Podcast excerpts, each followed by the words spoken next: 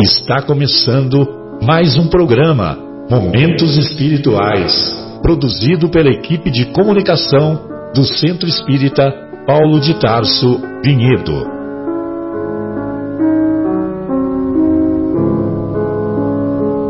Se guardas contigo o estigma do sofrimento, indagando pela solução dos velhos problemas do ser e da dor, se percebes a nuvem que prenuncia a tormenta e o vórtice traiçoeiro das ondas em que navegas, vem conosco, estudemos a rota de nossa multimilenar romagem no tempo, para sentirmos o calor da flama de nosso próprio espírito a palpitar imorredouro na eternidade e acendendo o lume da esperança, perceberemos juntos em exaltação de alegria que Deus, o Pai de infinita bondade, nos traçou a divina destinação para além das estrelas.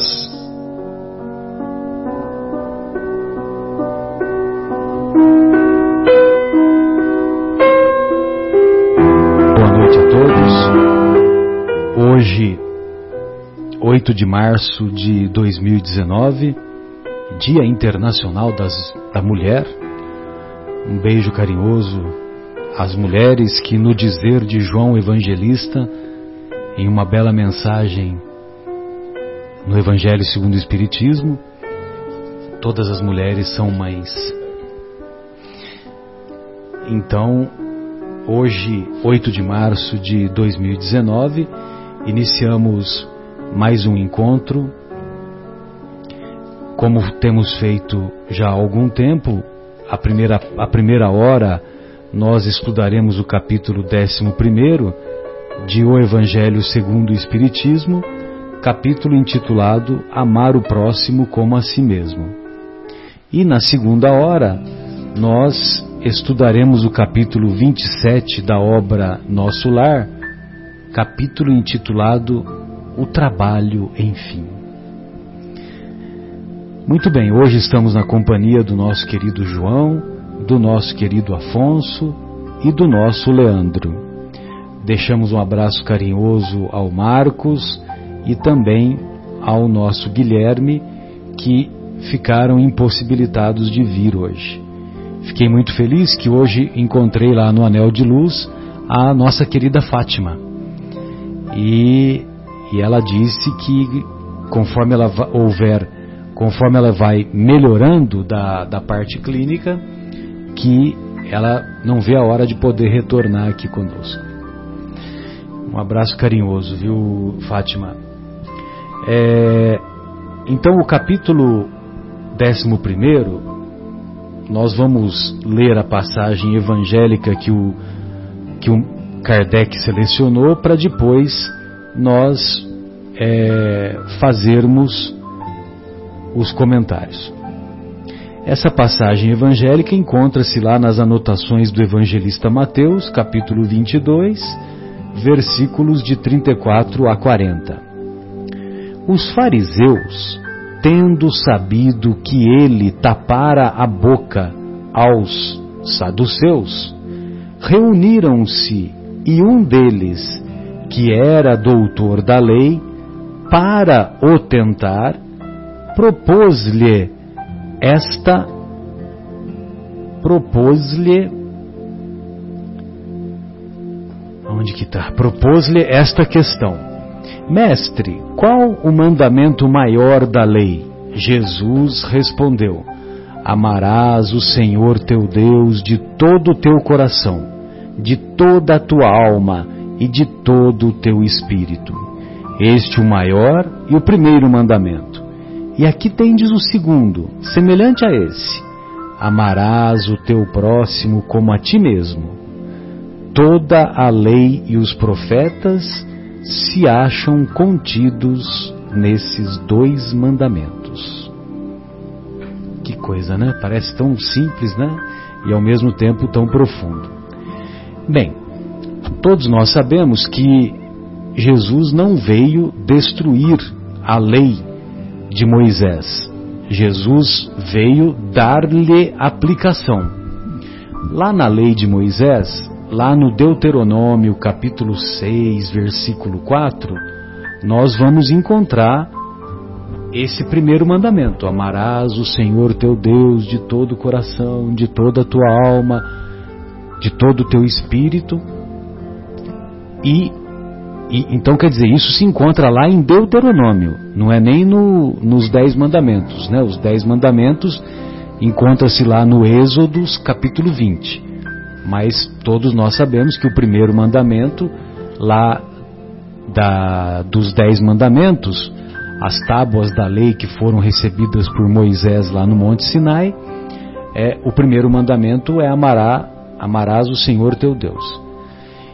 E quando Jesus diz amai o próximo como a si mesmo, ele também não está falando, tá falando nenhuma novidade, porque esse ensinamento está contido lá em Levítico, no capítulo 19, versículo 18. Lá você encontra: amarás o, o teu próximo como a ti mesmo. Inclusive, até tinha uma questão de, de teologia que, que havia uma corrente, porque no original hebraico está assim: amarás o teu irmão como a ti mesmo. Então, um grupo de estudiosos lá da teologia da época é, entendia como amar o teu irmão como a si mesmo, ou como a ti mesmo, entendia apenas os judeus. Então, eu sou judeu, se o meu irmão judeu precisa de ajuda, eu vou lá e ajudo. Mas se uma pessoa é grega, ou romana, ou de outra nacionalidade, para dizermos que estamos na época lá na época de Jesus. Então, eu não preciso amar, eu não tenho obrigação de amar. Só que tinha um estudioso chamado Iléu, e o Iléu era avô de Gamaliel, que ele interpretava de maneira diferente. Ele considerava amarás o teu irmão como a ti mesmo. Ele considerava que o meu irmão é qualquer pessoa, independente da nacionalidade. E ele ainda dava exemplo que quando Abraão recebeu os seus é, os forasteiros, esses forasteiros que eram não eram judeus, eles Abraão o tratou como irmãos. Então, se Abraão tratou os forasteiros como irmãos, por que nós não, também, também não devemos tratar os, os nossos é, as pessoas de outra nacionalidade que não a judaica como nossos irmãos. Então havia duas correntes. Havia uma corrente minoritária, que era essa do Iléu, avô de Gamaliel, que depois foi o instrutor, o grande instrutor de Paulo de Tarso. E, e a outra corrente, que era a corrente majoritária, que, que considerava que eu só tenho obrigação de amar quem é judeu, de ajudar, de amparar quem é judeu. Se for grego ou romano, eu não estou nem aí.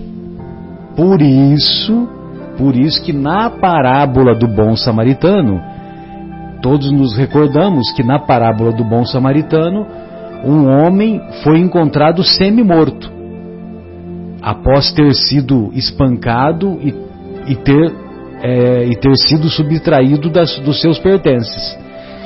Então, aquele homem que estava jogado, quando o sacerdote vê, ele não reconhece, porque o, o homem estava tava todo, todo é, vamos dizer assim, estropiado, então não dava para reconhecer se ele, se ele era judeu ou de outra nacionalidade. Aí, na dúvida, o sacerdote preferiu passar ao largo, passar ao largo do caminho. Porque se ele fosse ajudar lá o, e não era judeu, ele ia se ele, ele ia se tornar impuro. E tornando-se impuro, tinha lá um ritual que era complicado para ele se tornar, para ele se purificar novamente e tal. Então ele não quis arriscar. Não é simplesmente que ele não quis ajudar. Tem um porquê.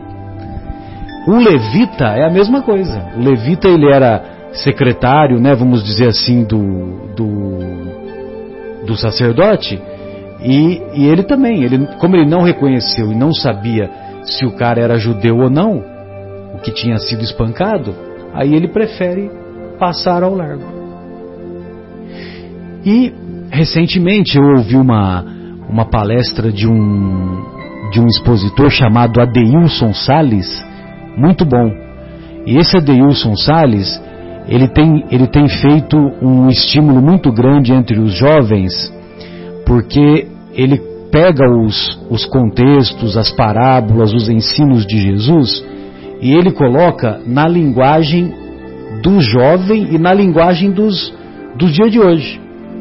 Então ele contou a parábola do bom samaritano assim: Um homem descia do morro da Rocinha em direção a, a Copacabana, a praia de Copacabana.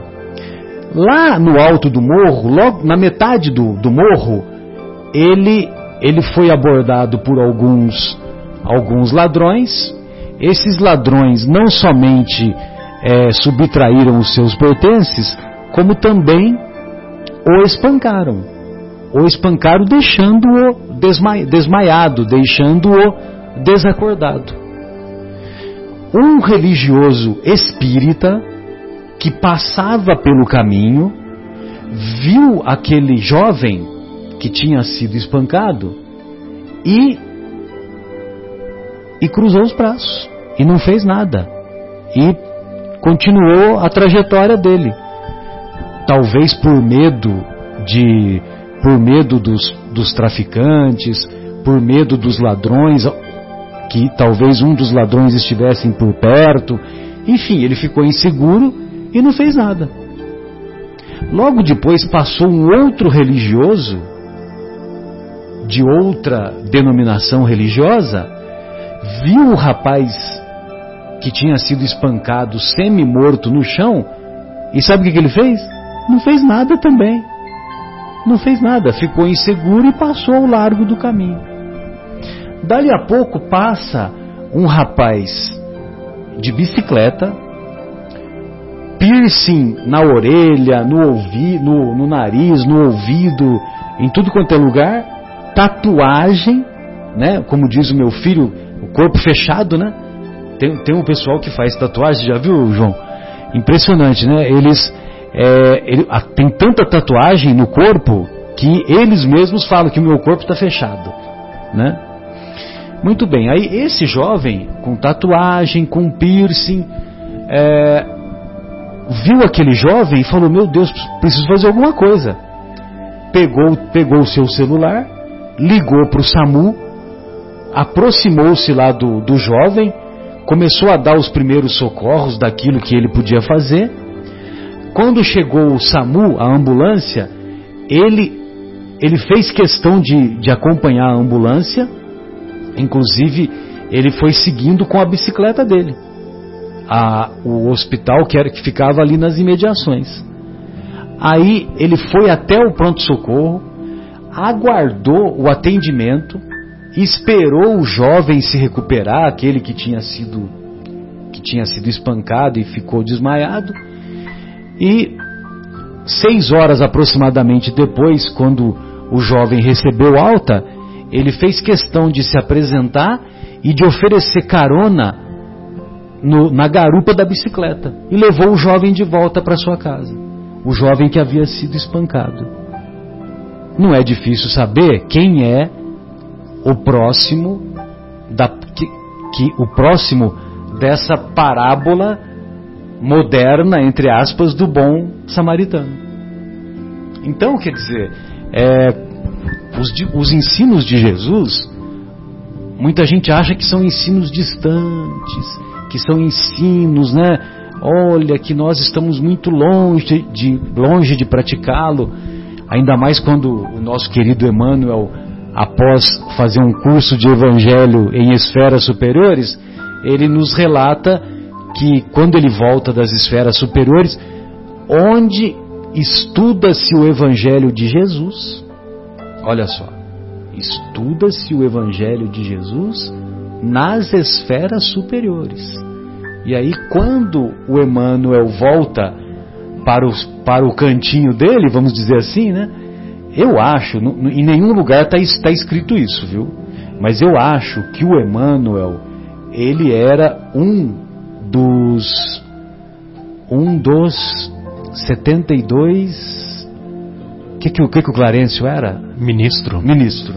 Eu acho que o Emmanuel era um dos ministros do nosso lar quando o livro foi escrito. Inclusive no filme O Nosso Lar tem uma cena em que, que o Emmanuel, o Emmanuel é identificado. Ele é identificado é. como um ministro, né? Como... Ou, ou, ele se, se porta como um ministro. É. Mas no livro não tem referência. Não tem. Não tem. Não nem, tem. Em nenhuma obra do André Luiz tem essa referência. Provavelmente de propósito, né? Para para que o que o para preservar e que o, o, o Emmanuel primeiro que ele não precisa, né? E segundo que ele certamente não quis é, se apresentar como uma casta sacerdotal, né, como uma casta diferenciada, entendeu? Mas provavelmente ele era, naquela época, quando o livro foi escrito, na década de 40, provavelmente ele era um dos ministros lá da colônia Nosso Lar e que foi fazer um estágio em esferas mais elevadas para poder ditar as obras da coleção Fonte Viva. Que as obras da coleção Fonte Viva, o Emmanuel pega um versículo do Novo Testamento, a maioria é do Novo Testamento, e, e, faz, o, e faz a dissertação, né? As cartas de Paulo, as cartas de Paulo e, a, e, e os evangelhos, né? Vamos ver se está funcionando. Ah, agora sim. Isso é, então, é das cartas de Paulo e dos versículos. E faz, né, vamos dizer, pega uma, uma frase né, pequenininha e Pega um versículo, né, um, um pensamento versículo. ridículo e faz uma dissertação brilhante. Ridículo em termos de tamanho. Né? É, o tamanho, ridículo em termos de tamanho. claro. então, e aí quando ele volta para as esferas, para o cantinho dele, ele, ele, ele declara para o Chico que ele se sentia como um crocodilo. Você entendeu, Afonso? Você imagina a, a, a, imensidão de conhecimento e de vivência que esse homem tem, que esse espírito de alta hierarquia, o Emmanuel, tem, que basta ver as obras que ele, que ele através do Chico, nos presenteou. Presenteou a humanidade. Presenteou a humanidade.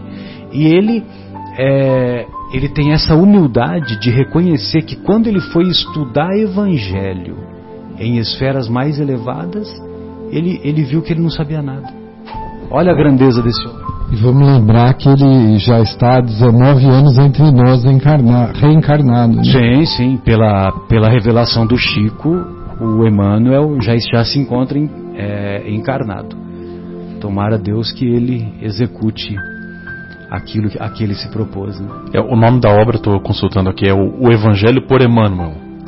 E aí ele separa por Atos, João e assim por diante. Então, mas esse O Evangelho por Emmanuel, Leandro, é um pouquinho diferente. É assim, é, esse O Evangelho por Emmanuel, o, os autores, o que, que eles fizeram? Eles pegaram todos, todas as mensagens e foram compilando é, por é, por, pelos versículos e, e onde eles se encontravam, né? No Evangelho de Mateus, no Evangelho de Lucas, nas cartas de Paulo, entendeu? Eles foram consolidando, na verdade, então, né? Exatamente. Mas, é, e aí eles colocam a, a mensagem, né?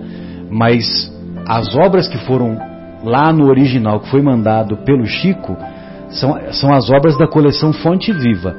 Então você pega lá o Pão Nosso, Caminho, Verdade e Vida, Vinha de Vinha Luz, de luz e o próprio Fonte Viva. E o próprio Fonte Viva, exatamente. São os, os, os, cinco livros que a gente fala, né? Então tá faltando um que eu esqueci. Tá faltando. Eu acho que são quatro mesmo. Vinha de luz, Fonte Viva, Vinha de Luz, Pão Nosso, Pão Nosso e Caminho, Caminho Verdade, e Vida. Verdade, vida. É. Não, não, são esses quatro. São os quatro.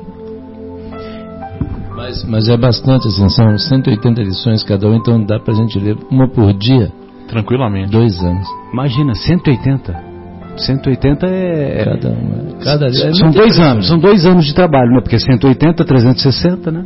Então. Um, 180 por, por obra São quatro, quatro obras, né? Arredondando. Então, dois anos. Daria dois anos. Né? Lendo uma por dia. Uma por dia. Já pensou? É uma maravilha. Não é assim. E, e, e, o, e o conteúdo de cada uma das lições é um negócio assim maravilhoso, simplesmente maravilhoso. É, Afonso, você gostaria de fazer algum comentário? Leandro, fiquem à vontade, que temos bastante assunto. É nesse capítulo, o, eu acredito que a instrução dos espíritos que é a que mensagem é um, de Lázaro, né? A mensagem de Lázaro, ela Exato. nos traz é, um assunto bastante interessante para reflexão, porque ele nos fala do nosso desenvolvimento como espíritos imortais, falando do início da nossa ascensão, quando nós nos baseávamos em instinto. E eu acho que isso é importante para que nós saibamos nos situar nessa grande escada de ascensão. Os instintos foram extremamente importantes para o ser humano na medida em que ele inicia o seu desenvolvimento aprendendo a respeitar a sua prole, a, a sua parceria, a sua tribo, e depois ele começa a observar que outros seres fazendo a mesma coisa nutriam o mesmo sentimento. Então ele começa a aprender a sentir. Mas o início foi importantíssimo o instinto. E que nós hoje estamos tentando conquistar sentimentos com o objetivo de alcançar o suprassumo do sentimento, que é o sentimento de amor o amor na sua expressão universal, que é a grande proposta, o grande convite que o Cristo nos veio fazer pessoalmente. Ele veio nos ensinar a conjugar o verbo amar. E nesta busca, nós muitas vezes tropeçamos no nosso passado e encontramos o nosso instinto ainda ativo, ainda operante basta às vezes o pisão no pé, né? ou um susto. E aí nós, nos, nós manifestamos toda a nossa espiritualidade. Toda né? a nossa ancestralidade aparece, às vezes vestido de pterodáctilos, né? de brontossauros, é. de, de, coisas bem. Eu sou muito bom, mas não pisa no meu calo. pisa no meu calo. Eu sou muito bom, mas não mexe comigo. Então é aí que a gente percebe quanto mais próximo do instinto, você está no início da escada. Quanto menos materializado na sua capacidade, mais espiritualizado você estiver, você estará mais distante do ponto de início. Isso não é bom nem ruim, é só para que nós saibamos nos identificar aonde estamos. É importante saber a quantas anda o nosso desenvolvimento e que nós temos a obrigação moral, já que somos credores da misericórdia, de investir cada vez mais na nossa melhoria moral e espiritual, fazendo todo o nosso empenho, nosso esforço no sentido de deixar os instintos para o nosso passado e acrescentarmos ao nosso presente através do exercício da nossa vontade, todo a conquista que for possível no sentido do bem e do bom. Nós somos é, aprendizes de todas as exemplificações que o Mestre Jesus nos deixou. Amar a Deus acima de tudo e ao próximo como a nós mesmos é um grande resumo daquilo que nós precisamos viver no nosso dia a dia. Tem muita coisa para fazer nessa, nesse resumo.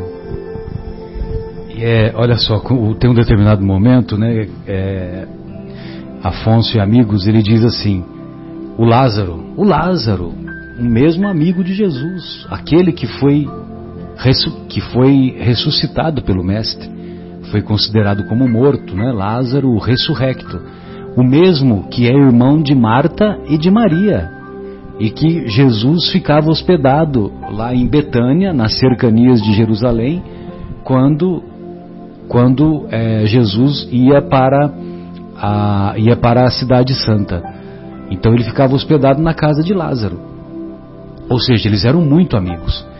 Então, se Jesus, se o, o Espírito da Verdade é, convida Lázaro para participar da obra O Evangelho segundo o Espiritismo, é porque o Lázaro tem as suas qualidades.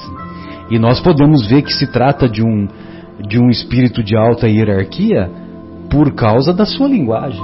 Essa mensagem é uma mensagem belíssima, como há outras mensagens no Evangelho que são assinadas pelo Lázaro. Mas ele diz assim: a lei de amor substitui a personalidade pela fusão dos seres, ou seja, passa por cima do egoísmo. Do personalismo, né? Do personalismo. A, a lei de amor, ela extingue as misérias sociais. Ditoso aquele, feliz aquele que, ultrapassando a sua humanidade, ama com amplo amor os seus irmãos em sofrimento. Aquele jovem de piercing, de tatuagem, de bicicleta, e que se compadeceu daquele irmão que foi lá na Rocinha, que foi espancado e encontrado semi-morto. Ditoso aquele que ama, pois não conhece a miséria da alma nem a miséria do corpo. Olha só que interessante. Aquele que ama não conhece a miséria da alma e nem a miséria do corpo. Tem ligeiros os pés e vive como que transportado, fora de si mesmo. Então, quando a gente ama, nós realmente nos temos a capacidade de levitar. E na mensagem do, da obra é, da obra Vivendo o Evangelho, vale a pena nós refletirmos sobre ela, que ele vai destrinchar essa fala do Lázaro. Pois não, Afonso, fica aí, fica à vontade. É que na sequência do que você estava lendo, é, ele diz Sim. quando Jesus pronuncia a, essa palavra divina amor fez estremecer os povos e os mártires, ébrios de esperança, desceram ao circo. Ébrios de esperança é demais, né? Me impressionou significativa porque o início do, do apostolado do Cristo, ele, ele é recheado e semeado de atitudes de renúncia por conta do, do planejamento espiritual que nós não podemos esquecer que existe muita programação é, na, na pátria espiritual nos espíritos superiores. Junto com a presença do Cristo, foram muitos os espíritos que se propuseram a vestir a carne para que der, fossem uh, impulsionar esse movimento luminoso de convite ao amor e ao perdão. Então, os mártires, que nós conhecemos histórias tão uh, de cores tão fortes e de tanta renúncia e de exemplos que nos fazem tocar a alma, são espíritos que vieram com o objetivo de nos testemunhar a importância da, da renúncia com base no amor. Né? Nós temos relatos mediúnicos do próprio Chico, uh, como médium psicógrafo, de cenas lindíssimas de renúncia total por amor ao Cristo. E esses mártires eles realmente semearam, impressionaram uh, sobremaneira os espíritos que estavam adormecidos, embrutecidos pela materialidade, pela animalidade, e juntamente com a presença do Cristo puderam nos dar um, um avant-première do que fosse acreditar e viver pela lei do amor. Até hoje nós nos emocionamos e nos tocamos, nosso coração se toca de amor, de esperança e de gratidão a estes seres que deram a sua própria vida material corajosamente pelo único pelo a certeza que tinham da presença da luz, da presença da misericórdia e a forma como foram recebidos no plano espiritual já desde os dos momentos de desencarne brutal com que muitos deles foram é, infelizmente ceifados, mas deixaram um exemplo de luz, de perdão. Né? Há um relato do próprio do nosso querido Divaldo Pereira Franco que fala a respeito de Joana de Cusa, né? que está sendo supliciada no poste junto com seu filho, e o filho pede para que ela abjure, e o soldado muito bruto pergunta a ela se ela o Cristo só tinha ensinado ela a morrer e a sofrer. E ela responde: Não, ele também me ensinou a te amar. Né? E essa resposta ecoa na, na alma de qualquer ser, mesmo brutalizado, é uma semente que indubitavelmente deverá atingir a floração. Não sabemos quando, mas é, é uma semente que tem o seu endereço de luz determinado. E nos toca até hoje, né? Quer dizer, o Cristo nos ensinou a amar os nossos algozes, porque na verdade não sabem o que fazem. Né? Aquele que equivoca e que com isso atrai dor e lágrimas para si próprio, é aquele que ignora as bênçãos do amor e do perdão. Porque se nós soubéssemos de fato, não cometeríamos uh, os equívocos que temos cometido ao longo desses últimos séculos. Hoje, a doutrina dos Espíritos nos esclarece de tal maneira que ela funciona para nós muitas vezes como uma vacina, porque passamos a refletir nas consequências. Não há nenhum véu que oculte as dificuldades daquele que planta a dor. Tudo que plantarmos, colheremos. Então, para evitar dores maiores, a nossa consciência já passa a refletir melhor, o que é uma grande coisa, né? é um grande alerta. Somos profundamente agradecidos a essa redentora doutrina dos Espíritos.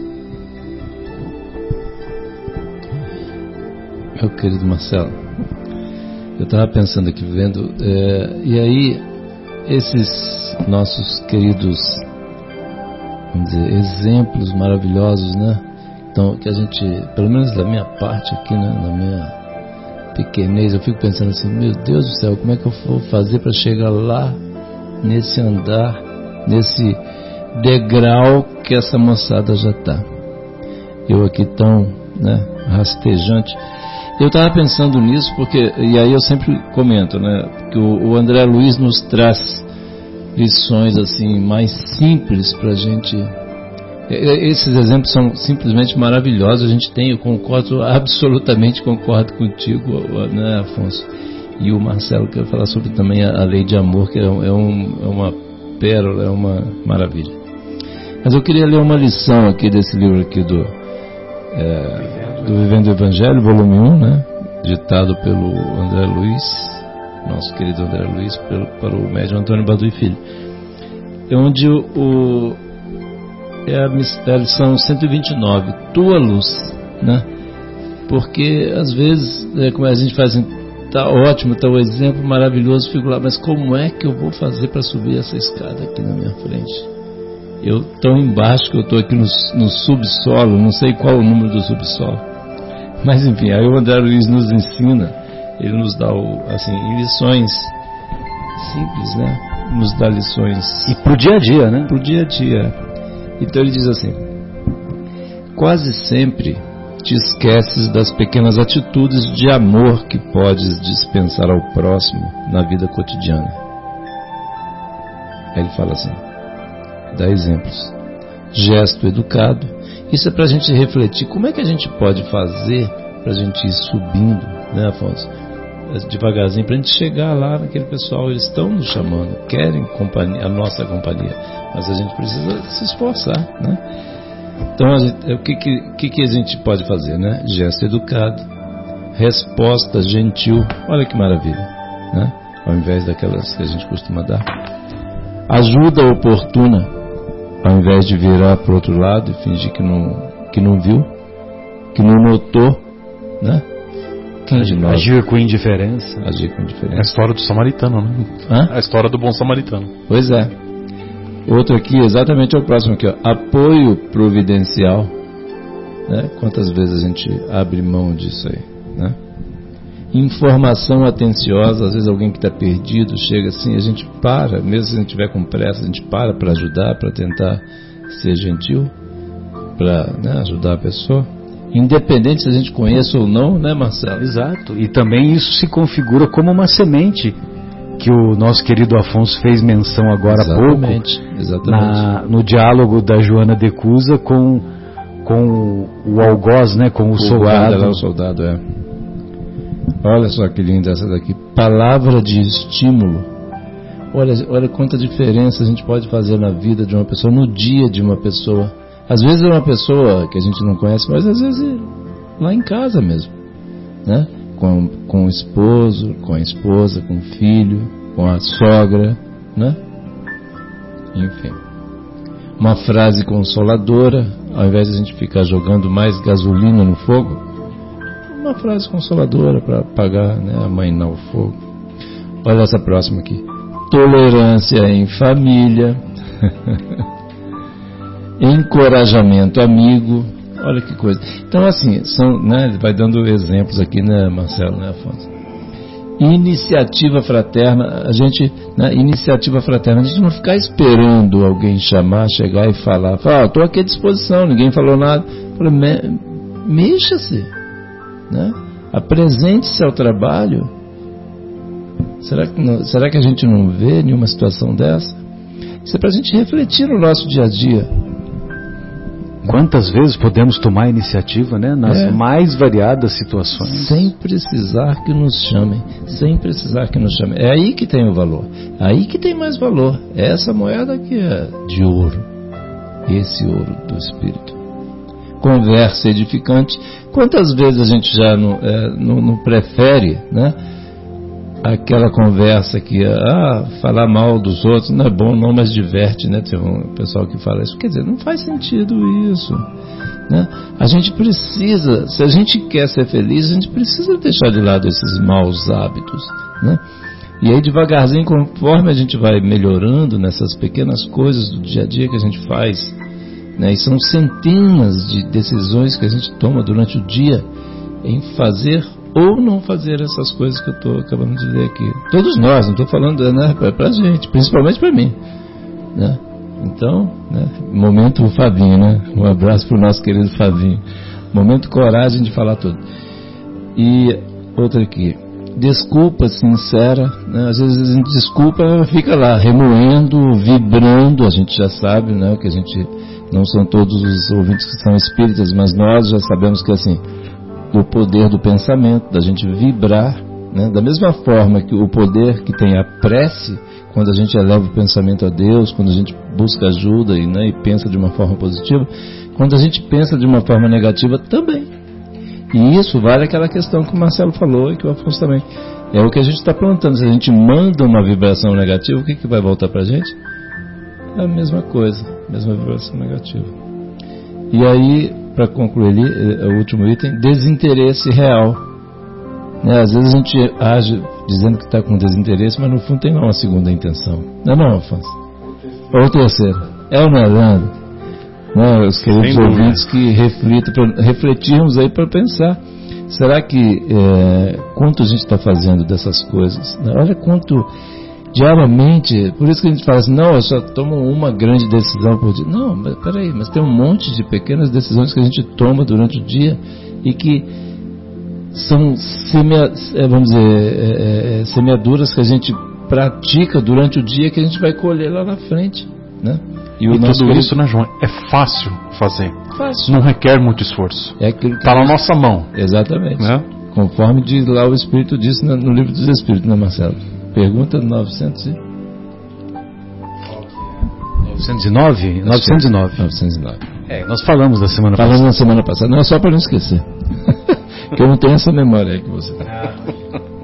E aí o nosso querido André Luiz ele conclui assim: amor, amor é luz.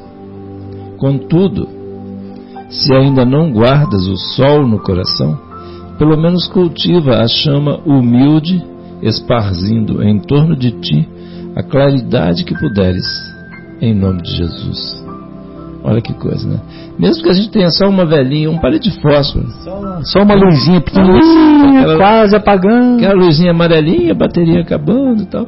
Mas assim, vamos tentar, né? É, manter e vamos trabalhar, vamos assim, buscar através desses, vamos dizer, dessas atitudes, né? Que, que o André Luiz nos colocou, né, Afonso? Nessas essas atitudes, gesto educado, resposta gentil, apoio, informação atenciosa, palavra de estímulo, essas coisas que a gente, todo santo dia a gente tem a oportunidade de fazer isso. E são essas coisas que vão enobrecer o nosso coração, é não é? Então eu queria, era essa lição que eu estava lendo aqui, né, Marcelo? Estava refletindo aqui sobre isso para a gente poder refletir e buscar trazer essas luzes para dentro do nosso coração. Queria lembrar, João, que os Espíritos nos esclarecem que a nossa consciência, onde está situado o Tribunal da Justiça de Deus, ela vai nos cobrar a nossa consciência todo o bem que nós poderíamos ter feito e não fizemos. Não só as ações que nós fizemos, mas as, aquilo que nós poderíamos ter feito e não realizamos por falta de treino da nossa vontade.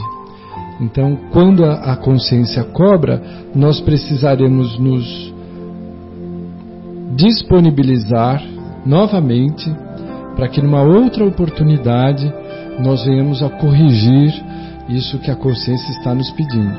Então, o que o André Luiz sugere é pôr em prática aquilo que vai nos impedir de, de termos problemas com, no, com a nossa consciência, né? Agindo de forma fraterna, amorosa, produtiva, ativa, nós estaremos apaziguando a nossa consciência, o que nos traz paz. A única paz que nós poderemos ter é a da consciência atendida. Então isso também vai nos trazer um benefício mais do que direto.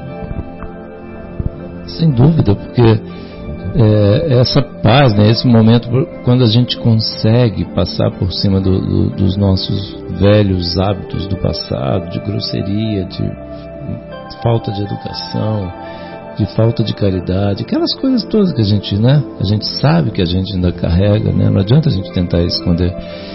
Então, todas essas pequenas coisas não são só aquelas grandes coisas que aparecem, que saem no jornal, que alguém está vendo, né? Não é, isso, não é só isso, de jeito nenhum, né? Muito pelo contrário, assim, a gente, igual você comentou, né, Afonso, assim, é para nossa consciência. E a gente, a hora que a gente para de uma forma sincera e honesta, perguntando para o nosso coração: será que eu fiz tudo que eu poderia ter feito? É, é um excelente exercício, é um excelente exercício para todos nós, né? Para todos nós. E a gente é assim que a gente vai conseguir mudar esse nosso mundo. A gente precisa fazer isso aí, né? E executando essas essas tarefas aí que você mencionou, que são tarefas possíveis, né, e factíveis a cada um de nós no nosso dia a dia. E às vezes coisas parecem aparentemente é. bobas, né? Parecem coisas bobas, né? E, e além da paz de consciência que o nosso querido Afonso fez referência, ele é, isso também é, nos, nos leva a a única, como a Joana de Ângeles diz, né? A única alegria real que existe é aquela que sentimos quando somos úteis. Porque executando essas tarefas, estaremos sendo úteis. E sendo úteis, nós nos sentimos felizes, nos sentimos ditosos, nos sentimos com a paz de consciência. Você veja a contradição, não é? O mundo nos sugere nos atender os desejos e apetites dos nossos sentidos a qualquer preço. Então, ser feliz é ter os sentidos atendidos. E a espiritualidade nos ensina que a felicidade só é possível quando se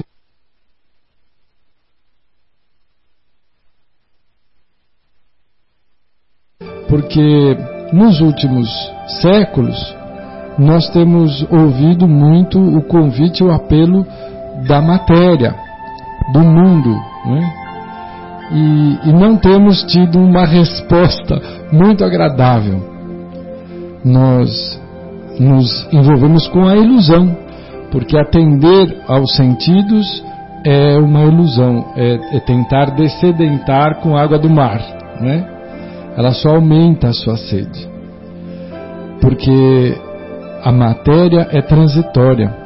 Mas quando os espíritos nos dizem para investir nos aspectos espirituais, morais, tornando-nos úteis, instrumentos da espiritualidade superior, da grande lei de amor, nós aí começamos a nos recompor como os in, elementos integrantes da grande sinfonia do Pai da vida, e aí passamos a pertencer a acordes harmoniosos, a fazer melodias definitivas, e não, não passamos mais a, a nos intoxicar com nada ligado ao mundo, mas passamos a nos sentir, no dizer do próprio Lázaro, a ter os pés leves. Né? Ou seja, você passa por problemas, dificuldades, você vive limitações, carências, às vezes da própria saúde física. Mas se você está empenhado em ser um elemento útil, nós temos o exemplo do grande é, Jerônimo Mendonça, que era tetraplégico e que adquiriu ainda a cegueira, e ele era uma das pessoas mais agradáveis de convívio, nunca estava sozinho, conseguiu levar adiante uma obra de assistência a jovens, meninos, escreveu alguns livros e aprendeu a ser útil. Fazia piada de si próprio? E ouvia às vezes queixas e lamentações pueris insignificantes, ele vivia dia e noite com dor. Né? Ele passava muito apertado na sua experiência reencarnatória, com muita dificuldade. É, tem até um, uma passagem dele com o Chico, não sei se dá tempo da gente comentar. Pode, pode contar que eu até sei qual é, que é ótima essa é. passagem. É ele estava numa situação em que os médicos. É o CDM, né? os médicos disseram para ele: Olha, você está com a, a, sua condição física no limite, não, não há mais o que fazer. E a pressão já estava incontrolável. Então ele falou: Eu quero, antes de desencarnar, ir ver o Chico. Ele tinha um teve um sangramento pela, pela urina também, né? Exato. O sangramento não, não passava, aumentava e eles não conseguiram debelar, ele já estava muito enfraquecido. E os médicos disseram: Eu não garanto que você chegue lá, porque Ituiutaba é distante de Uberaba. E ele viajava numa Kombi adaptada, porque ele só podia usar uma cama hospitalar. E os amigos o levaram para Uberaba, ele conseguiu chegar vivo lá. Quando chegaram em Uberaba, o, o Chico estava em visita. Aguardaram em prece, o Chico chegou e disse: Ah, aqui está o Jerônimo. E fez uma prece com todos ali reunidos. E o Jerônimo relata que a, assim que o, o, Chico começou a fazer a prece, ele sentiu como uma descarga elétrica no corpo físico e aquela hemorragia que o levaria ao desencarne cessou. E aí o Chico disse: Olha, Jerônimo, você só ficou assim por causa do coitadinho. Ele falou: Que coitadinho, Chico? Você estava se sentindo coitadinho. E isso acabou comprometendo o equilíbrio físico orgânico. Então, de agora em diante, você aprenda a se livrar dessa situação. E foi aí que o Jerônimo começou a fazer muita graça das dificuldades que ele passava e a cantar, né? Muitas pessoas pediam para que ele cantasse, às vezes no meio de uma crise de angina, muito dolorosa, mas ele se esforçava. Ele tinha um vozeirão. E fazia a vontade dos seus ouvintes. Então, nós vamos aprendendo dessa forma, com seres como este, tanto o Chico quanto o Jerônimo, que nós temos muito o que crescer interiormente e que o mundo é necessário para o nosso crescimento, mas que ele não pode nos dar felicidade. Né? Quem nos dá felicidade é a prática e o exercício do amor. Isso é indubitável que nós deixamos muito claro aqui. Do amor na sua mais ampla expressão, o amor que não espera recompensa sobretudo.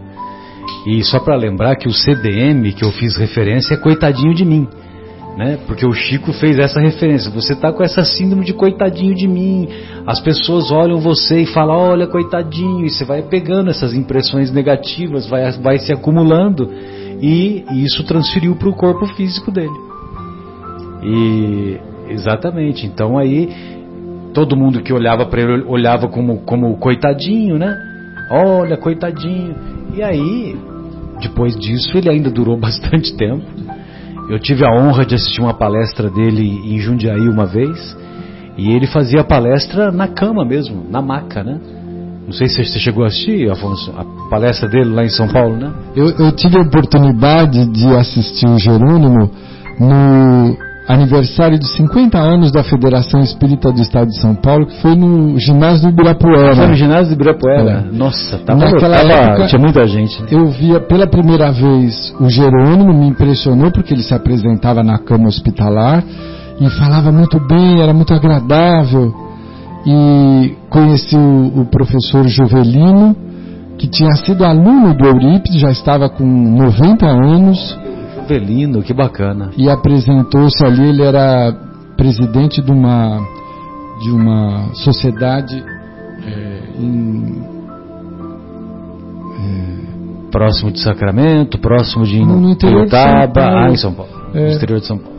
E ele desenvolveu um trabalho muito bonito e muito vigoroso, apresentou-se muito bem falante, falou muito do, do mestre uh, Eurípides que ele tinha conhecido em criança. E foi a primeira vez que eu ouvi o Divaldo Pereira Franco. Não, não o conhecia e foi uma, uma tarde memorável, Poxa mas vida. faz bastante tempo. E a acústica lá do ginásio era boa? Do ginásio Horrível. É, esse que é o problema. Mas eu, graças a Deus, eu era jovem, ouvi muito bem. Mas era bem ruimzinho. Se perdia muito, né? Muito. Uma vez o Divaldo veio fazer uma palestra aqui no aqui, na, aqui em Valinhos, no, no ginásio ali da festa do Figo, uhum. e foi horroroso, porque nós não, você não entendia nada do que ele falava, mas por causa, não por causa do conteúdo, né, por causa da acústica, né? Então, e ele mesmo reconheceu, né? Ele mesmo reconheceu e uma outra vez ele foi convidado para vir, para voltar para Valinhos, e ele falou: "Olha, eu posso voltar, mas vocês têm que arrumar um outro local, porque aquele local lá não dá, a acústica é horrorosa. Então, mas aí o, o, o só assim para nós é, fecharmos o nosso, esse nosso encontro, vale a pena recordarmos os tipos de amor que existem. Então, é, nós nos acostumamos com aqueles quatro tipos de amor que vêm lá da, da Grécia Antiga: o amor eros, o amor filos, o amor estorge e o amor ágape. O amor eros é aquele que temos pela, pela atração sobretudo atração é, física, com o nosso cônjuge, com o ser amado. Aí depois nós temos também o amor estorge, que é aquele que nutrimos pelos nossos familiares. Então, os nossos familiares, lógico que nós queremos muito o bem deles e sempre nos esforçamos para auxiliá-los. E depois tem o amor filos, ah, você gosta de mim, eu gosto de você, tá tudo bem, tudo maravilhoso. Que é o amor, sobretudo, pelos amigos.